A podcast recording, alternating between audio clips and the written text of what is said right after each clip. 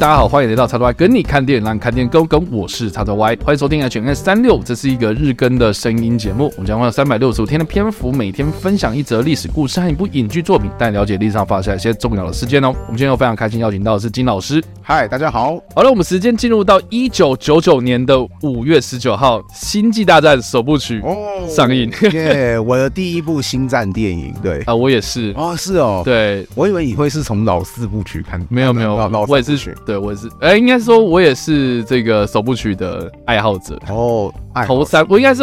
首部曲、二部曲、三部曲，嗯，我反而比较喜欢。啊，真的哦。对，好，老实说，我们待会可以好好来聊这个。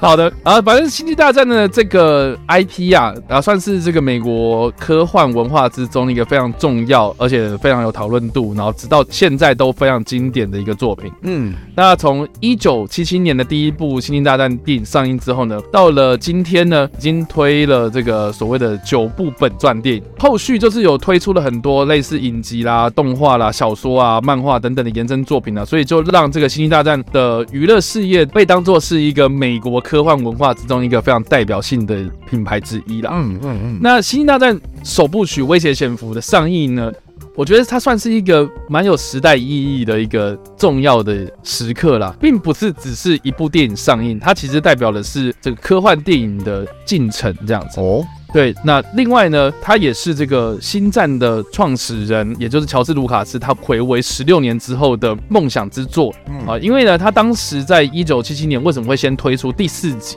是呃四五六嘛？对，为什么先推第四集啊？很大的原因是因为他评估过之后，他认为就是如果要从第一部开始拍的话，嗯，当时的特效技术啊，电影的技术其实还没办法达成啊，好，所以他就觉得说，那我们先从第四集开始拍。所以这个。经过十六年之后呢，动画技术的提升，然后拍摄的技术提升之后呢，就让他完成了这个梦想之作。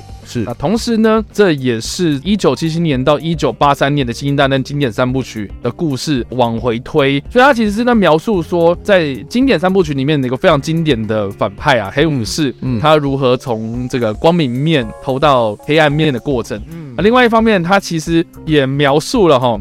民主政治如何转变成为这个权力腐化后的这个帝国政权？这样子是是，所以其实我觉得《星际大战》真的不要把它当做是什么啊，光剑那边打一打、啊，然后结束啊，或是啊，好像小朋友才看的东西。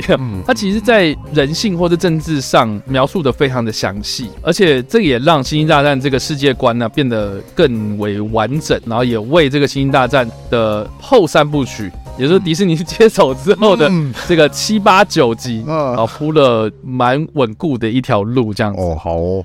啊，那但是他搞砸。这个等一下再说。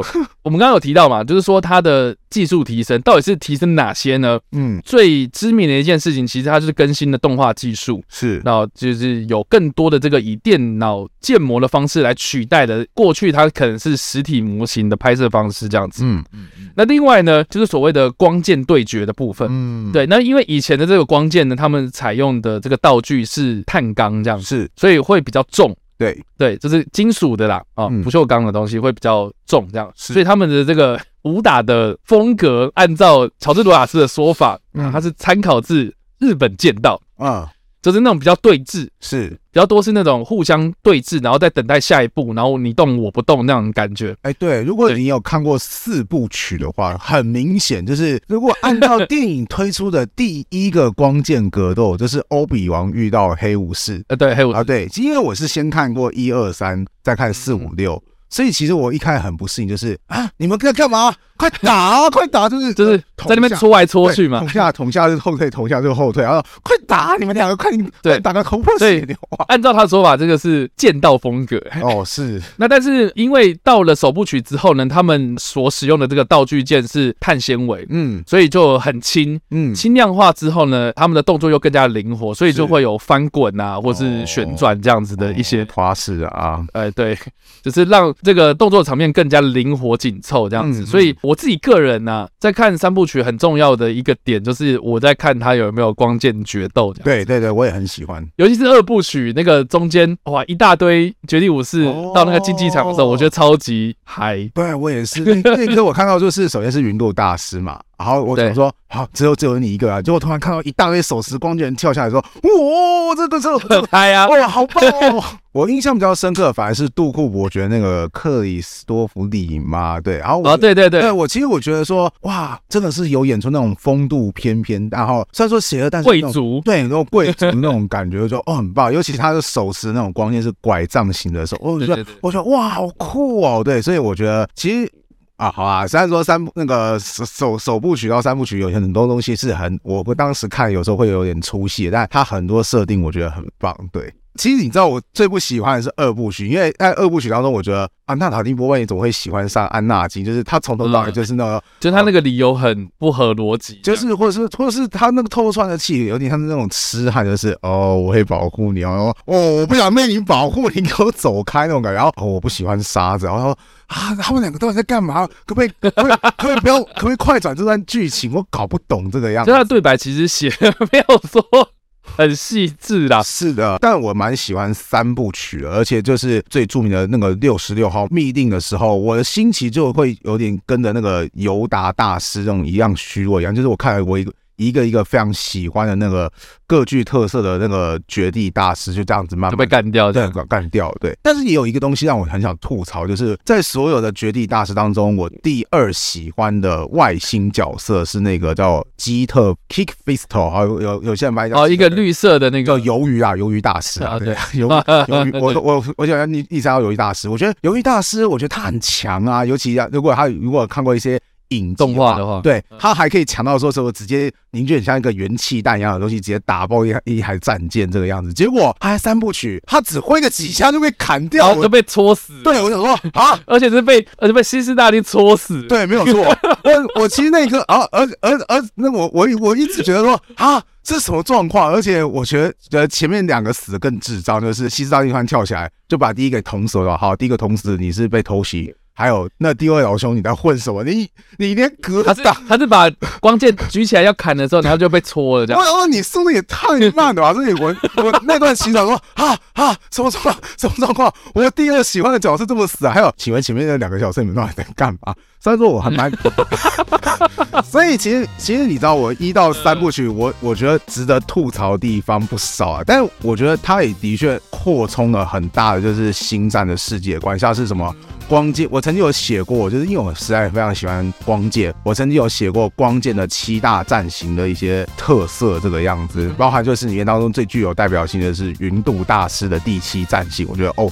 超帅，大家可以去这个搜寻一下更多的这个资讯。我相信星战的专门的网页啦，粉丝们他们所成立的这些非官方的一些东西啊，嗯，我相信资源很多啦。是是，包括刚刚金老师有写过，我自己有写过，嗯，啊，我有写过很多东西，大家可以去搜寻一下。是，反正我就觉得说，星战这种东西啦，台湾可能一般的观众没办法入坑这么的迅速，因为我觉得他现在。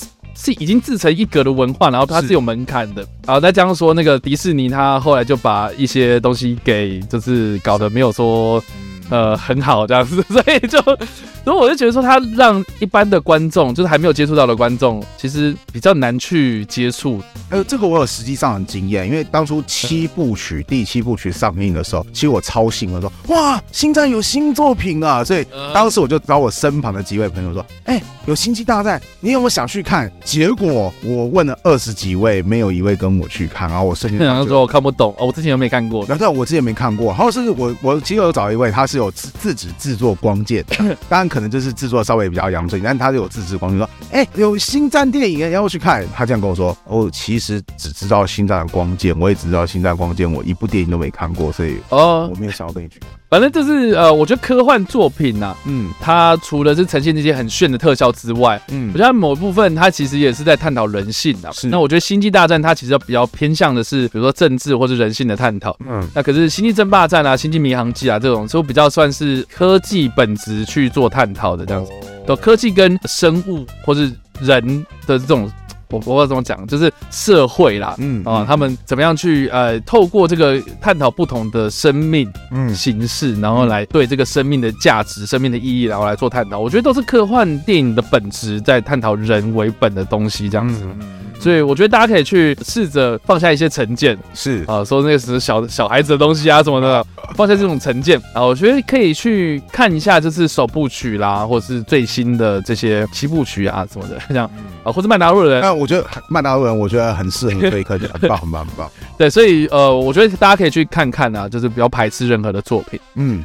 好的，那以上这个就是我们今天所介绍的历史故事，还有我们所推荐的电影。那不知道大家在听完这个故事之后有什么样的想法，或者有没有看过这部电影呢？都欢迎在留言区里留言，或在首播的时候跟我们做互动哦。当然了，如果喜欢这部影片或声音的话，也别忘了按赞、追踪我们脸书粉团、订阅我们 YouTube 频道、IG 以及各大声音平台。那我们下一次的 H&M 365再见了，拜拜，拜拜。